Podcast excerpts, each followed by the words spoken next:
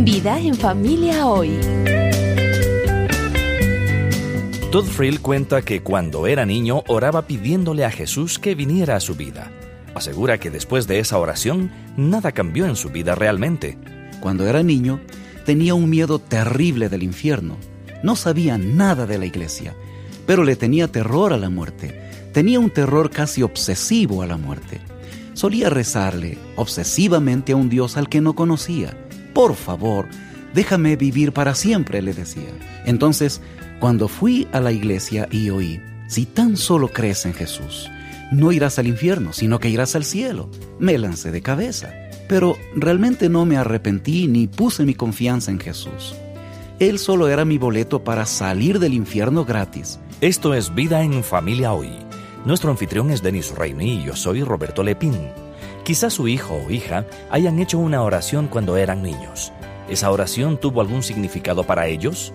Hoy exploraremos ese tema con Todd Frill. Quédese con nosotros.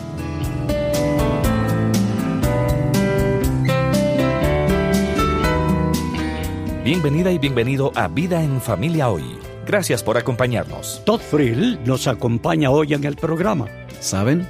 Estoy totalmente seguro de que alguien tiene un hijo pródigo y se está echando la culpa por eso. Me parece que es importante que recuerde que usted no puede hacer que su hijo o hija se salve. No puede guardar a sus hijos. No puede glorificarlos. Así que quítese ese peso de encima, porque Dios no le está dando esa carga para que usted la lleve.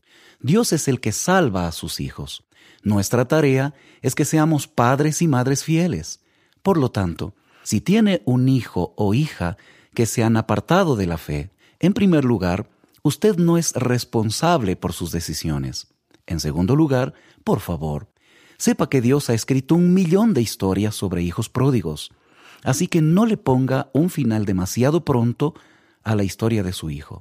Esa es una gran verdad, Todd. Y Todd es anfitrión de un programa de radio y de televisión. Y esa es la razón por la que me nace naturalmente tomar las riendas. Oh, lo siento, hermano, continúa. No, está bien, está bien. El programa de televisión se llama... Mm. No, no lo vas a decir, ¿verdad? Todd? te da vergüenza. no, no me da vergüenza. Es un nombre sacado directamente de Romanos 7, ¿verdad? Sí, así es en efecto. El nombre viene de Romanos capítulo 7. Se llama miserable, como dice el versículo 24 miserable de mí. Entonces, el nombre del programa es Miserable. Bueno, ¿y cuál es el nombre de tu programa de radio, Todd? Es el mismo. ¡Oh! No somos tan creativos ni tan inteligentes. Es el mismo. Miserable y miserable. Miserable radio y miserable televisión. Todd ha estado casado con su esposa Susan desde 1990. Tienen tres hijos. Eh, llévanos al día en que te convertiste en un seguidor de Jesús. ¿Cómo llegaste a la fe en Cristo? Bueno, yo me salvé después de haber estudiado para ser pastor. Como podrán ver, en la entrevista de trabajo no me preguntaron si realmente había nacido de nuevo. No era mi caso. Yo no había nacido de nuevo en realidad. Era un falso convertido. Oh. Estudié para ser pastor, pero ni siquiera era creyente. Entonces creciste yendo a la iglesia. No, señor. Comenzaron a llevarme a la iglesia cuando tenía unos 13 años. Cuando era niño, tenía un miedo terrible del infierno. No sabía nada de la iglesia, pero le tenía terror a la muerte. Tenía un terror casi obsesivo a la muerte. Solía rezarle obsesivamente a un Dios al que no conocía. Por favor, déjame vivir para siempre, le decía. No quería morirme e ir al cielo, porque yo no sabía nada de esas cosas. Yo me refería a vivir en la tierra, a ser más viejo que Matusalén, a vivir por siempre. Eso era lo que yo quería, porque tenía tanto miedo de morir. Entonces, cuando fui a la iglesia y oí, si tan solo crees en Jesús, no irás al infierno, sino que irás al cielo, me lancé de cabeza. Pero realmente no me arrepentí ni puse mi confianza en Jesús. Él solo era mi boleto para salir del infierno gratis, pero jamás me aparté de mis pecados, ni puse mi confianza de todo corazón en Él. Oh, claro. Eso sucedió mucho tiempo después. Pero estabas metido lo suficiente con lo que estaba pasando en la iglesia que pensaste, eh, quiero ser pastor. Correcto, sí, pero nuevamente tengo que dejarles ver el interior de mi corazón pecador. Sí, era porque quería estar en la iglesia, pero quería ser el tipo que se para al frente. Tu deseo era que la gente te viera. Sí, sí. Entonces uh, fuiste al seminario. ¿Y fue allí donde encontraste a Cristo? No, no. ¿Ah? Fue después de que nos casamos. No. No entré en el ministerio pastoral, lo cual es una bendición para todos. Ya tenemos demasiadas personas que no son salvas y que están en el ministerio pastoral. Oh, wow. Lamentablemente, bueno, yo fui al seminario con algunos de ellos. Los conozco y yo hubiera sido uno de ellos. Vaya, vaya. Yo fui salvo después. Dios en su gracia abrió mis ojos. Yo era un moralista que se creía mejor que los demás, pretencioso, todo un legalista. Lo mío era la teología y si no se alineaban a la mía, hasta en el más mínimo detalle, yo creía que ustedes eran los pecadores que se iban al infierno, pero no yo. ¿Qué cosas? Bueno, regresemos un poquito antes de que nos cuentes cómo llegaste a la fe en Cristo. Vamos, ¿cómo persuadiste a Susan para que saliera contigo y, y, finalmente... Para que saliera con este hombre tan pretencioso que se creía mejor que los demás? La conocí en la iglesia. Por favor. Nos conocimos en la iglesia y me pidieron que escribiera un drama para el grupo de jóvenes para algún evento juvenil importante que iba a haber. El pastor me comentó, bueno, yo conozco a una muchacha que podría hacer este papel. Y yo no creo que esté exagerando. Estábamos en el sótano de una iglesia y vi a un par de zapatillas rojas conectadas con unos tobillos que tenían un vestido blanco, con un gran cinturón rojo, con una maravillosa explosión de cabello rubio. Obviamente estábamos en la década de los ochenta e inmediatamente dije, esa es mi esposa y nos casamos. Wow. No, no, no, no. bueno, no fue ese mismo segundo. Primero tuvimos que conocernos y así, pero ya sabía que ella iba a ser mi esposa. Entonces, ¿cuánto tiempo fueron novios antes que le pidieras que se case contigo? Solo fueron cuatro años. Tuvimos nuestros altos y bajos. Miren, no teníamos mentores y en todo esto del cortejo no contaba todavía con ustedes para que nos ayudaran con el proceso. Ajá. Hicimos un revoltijo de todo. No obstante, Dios fue bueno.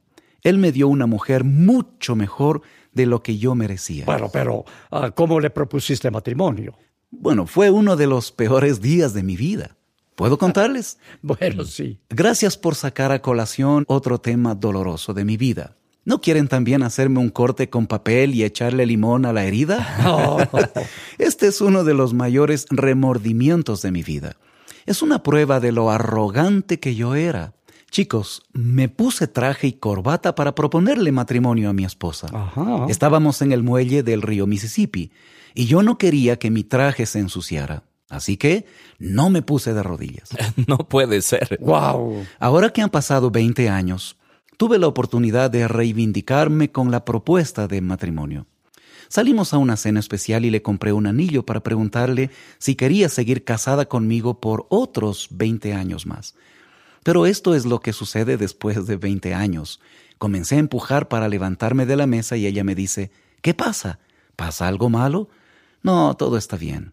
Comencé a bajar la rodilla y ella me pregunta otra vez, ¿qué estás haciendo ahí? El piso está sucio, levántate. Y en ese momento me desgarré un músculo en la pierna. Así que estaba yo sobre mi rodilla quejándome, ay, ay, mi rodilla mientras ella decía, qué suciedad, creo que nunca pasan la aspiradora en este lugar. Ese fue el momento más romántico que compartimos cuando le pregunté si quería seguir casada conmigo. Eso es lo que pasa después de 20 años. Fue gloriosamente romántico.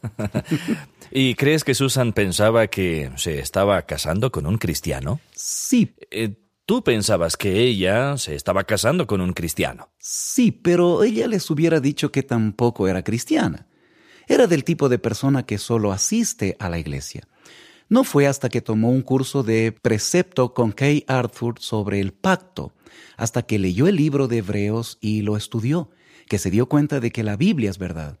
Cuando observó las figuras literarias del templo, como una representación de Jesús, que Él vino para morar, para hacer un tabernáculo entre su pueblo, fue cuando ella vio el candelabro que Jesús es la luz del mundo, ese pan en la mesa, que Él es el pan de vida, cuando la cortina del templo se rasgó para que podamos tener acceso al Padre.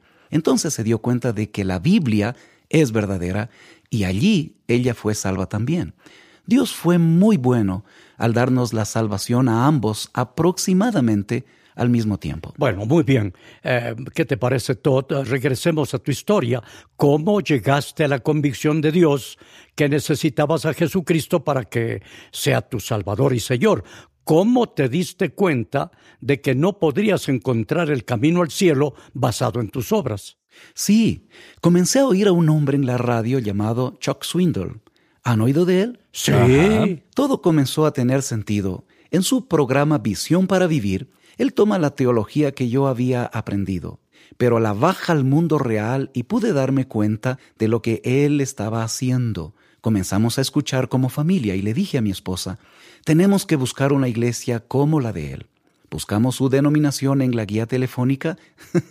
¿Se acuerdan cuando existían esas cosas? Ajá. Entonces buscamos en la guía telefónica y visité la iglesia local. He ahí un ejemplo más de cómo Dios usa la radio para hablar a los oyentes, ¿cierto? Pero tengo que poner un alto a tu historia en este punto, Todd, para retomarla en el siguiente programa. Gracias por abrir tu corazón y contarnos tu proceso para llegar a Cristo. Estuvimos junto a usted Joselito Orellana como Todd Frill, Vicente Vieira como Dennis Rainey y quien le habla, Duval Rueda, interpretando a Roberto Lepín. Que Dios le bendiga. Vida en Familia es más que un programa de radio, es un ministerio que sirve en Latinoamérica. Conversamos con Miriam Mota, representante de Vida en Familia para América Latina y Family Life para el mundo hispano en los Estados Unidos. Vida en Familia ofrece seminarios para fortalecer el ministerio de la mujer. Miriam, por favor, háblanos sobre ellos. La fragancia de la belleza es un seminario muy hermoso donde se presenta la respuesta bíblica a las necesidades que tenemos como mujeres. Así que la fragancia de la belleza habla sobre cómo vencer los temores, cómo vencer las preocupaciones, cómo verse con nuevos ojos cómo manejar el enojo y aprender que Dios tiene una respuesta a cada una de nuestras necesidades en esas áreas. El siguiente recurso se llama Perlas en nuestras vidas. Este es un seminario que igualmente permite a las mujeres valorar, por decirlo así, tratando de usar la analogía de la perla, las diferentes experiencias de sus vidas y convertirlas en algo precioso que Dios puede usar. Un material adicional que tenemos es una herramienta muy hermosa que las mujeres en América Latina pueden usarla en la época de Navidad. Nosotros le pusimos a este seminario festejando con propósito y es que las mujeres cristianas puedan aprender una manera de abrir sus hogares para presentar el Evangelio de una manera muy linda en un café, en un té, lo que se usa en la época navideña dependiendo de cada país. Con dos mujeres basta para hacer este seminario. Ellas pueden incluso bajar toda esta información, está disponible en la internet. Ellas pueden encontrar las reuniones navideñas de Joyce Bademan y ahí lo van a encontrar en español. Cualquier mujer puede usar en América Latina en la época navideña. Gracias Miriam. Usted puede encontrar más detalles de nuestro ministerio en nuestro sitio web y ponerse en contacto con el representante de vida en familia en su país. Visite nuestro sitio web videnfamilia.org. Usted acaba de escuchar Vida en Familia Hoy. Si desea oír programas anteriores, visite vidaenfamiliahoy.com. En nuestro sitio web también encontrará recursos útiles para su familia, un vínculo para nuestra página en Facebook y los medios para ponerse en contacto con nosotros. Vida en Familia es un ministerio de la Cruzada Estudiantil para Cristo.